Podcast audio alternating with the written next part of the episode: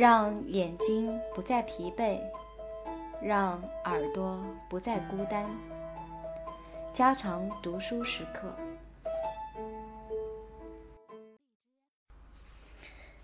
鱼当然不会马上就死。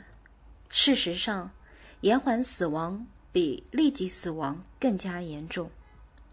正如蒙塔纳生物学家们所发现的，由于延缓死亡发生在捕鱼季节之后，鱼的死亡情况可能得不到报道。在所研究的河流中，产卵鱼的大量死亡发生在秋天，其中包括褐鳟、河鳟和白鱼。这并不奇怪，因为对生物来说，不论是鱼还是人，在其生理高潮期，它们要积蓄脂肪作为能量来源。由此可知，贮存于脂肪组织中的 DDT。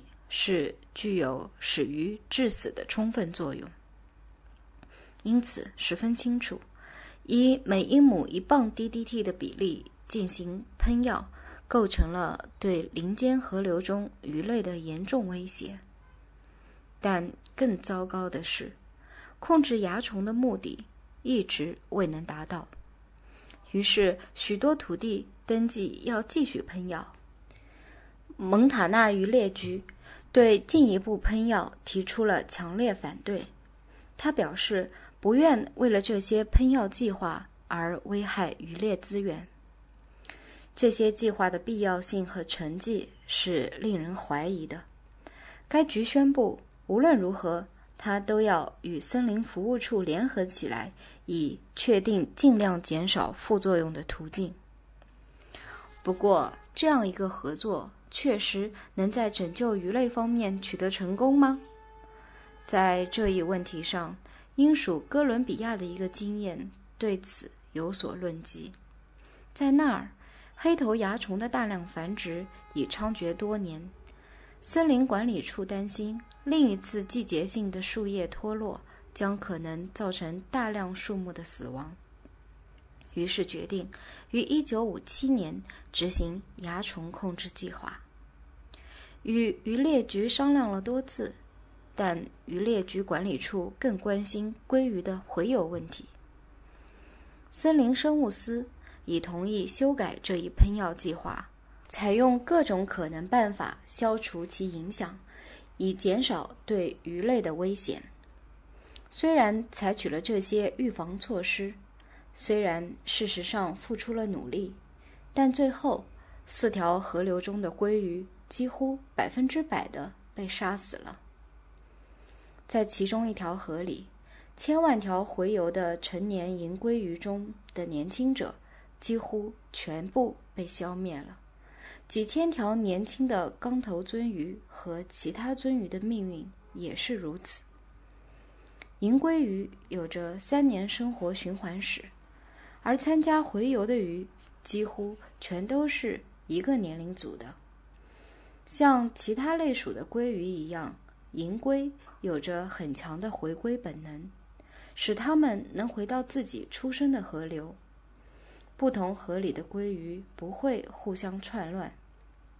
这也就是说，除非通过精心管理或人工繁殖和其他办法来恢复这一重要经济鱼类，否则，鲑鱼的每三年一回游就不复存在了。有一些办法可以解决既保护森林又保护鱼类的问题。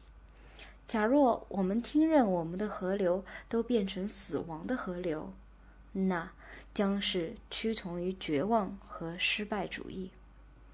我们必须更广泛的利用现在已知的可代替的方法，并且必须动员我们的智慧和资源去发展新方法。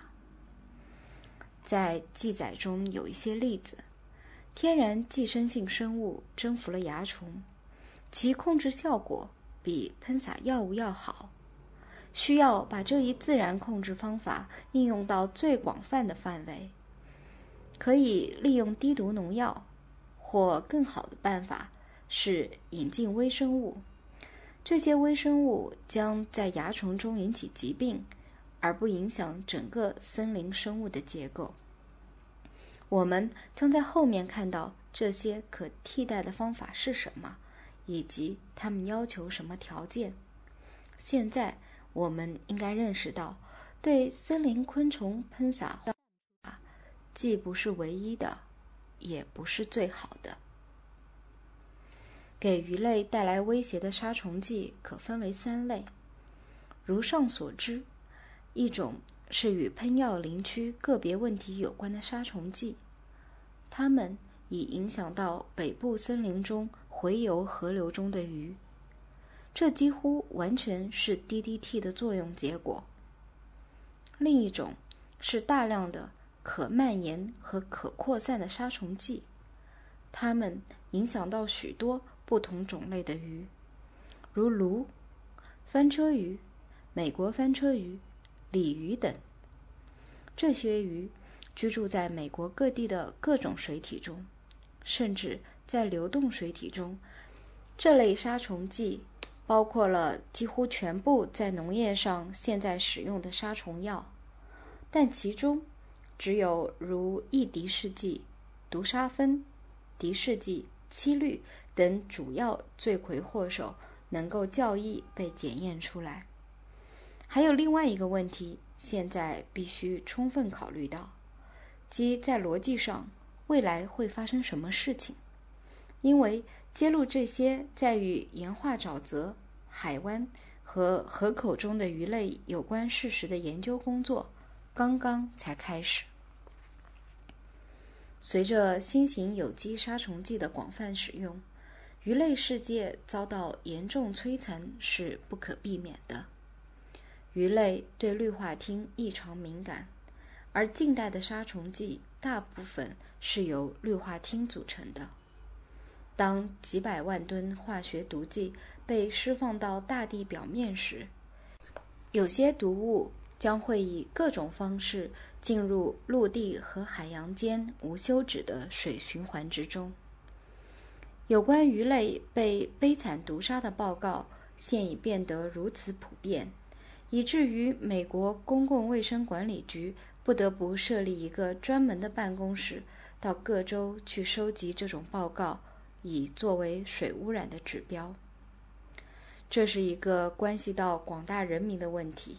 将近两千五百万美国人把鱼看作是主要的娱乐资源。另外，至少有一千五百万人是贱货的钓鱼爱好者。这些人每年在执照、小船、野营装备、汽油和住处上要花费三十亿美元。另外一些使人们失去钓鱼场地的问题，也同样影响到大量经济利益。以渔业为主的人们把鱼看作一种重要的食物来源，它们代表着一种更重要的利益。内陆和沿海渔民，包括海上捕鱼者，每年至少捕获三十亿磅鱼。然而，正如我们所看到的。杀虫剂对小溪、池塘、江河和海湾的污染，已给业余的和专业的捕鱼活动带来了威胁。到处都可以看到，由于向农作物喷药水或药粉而造成鱼类毁灭的例子，如在加利福尼亚州，由于试图用敌视剂控制一种稻叶害。损失了近六万条可供捕捞的鱼，其中主要是蓝鳃鱼和其他的翻车鱼。在路易。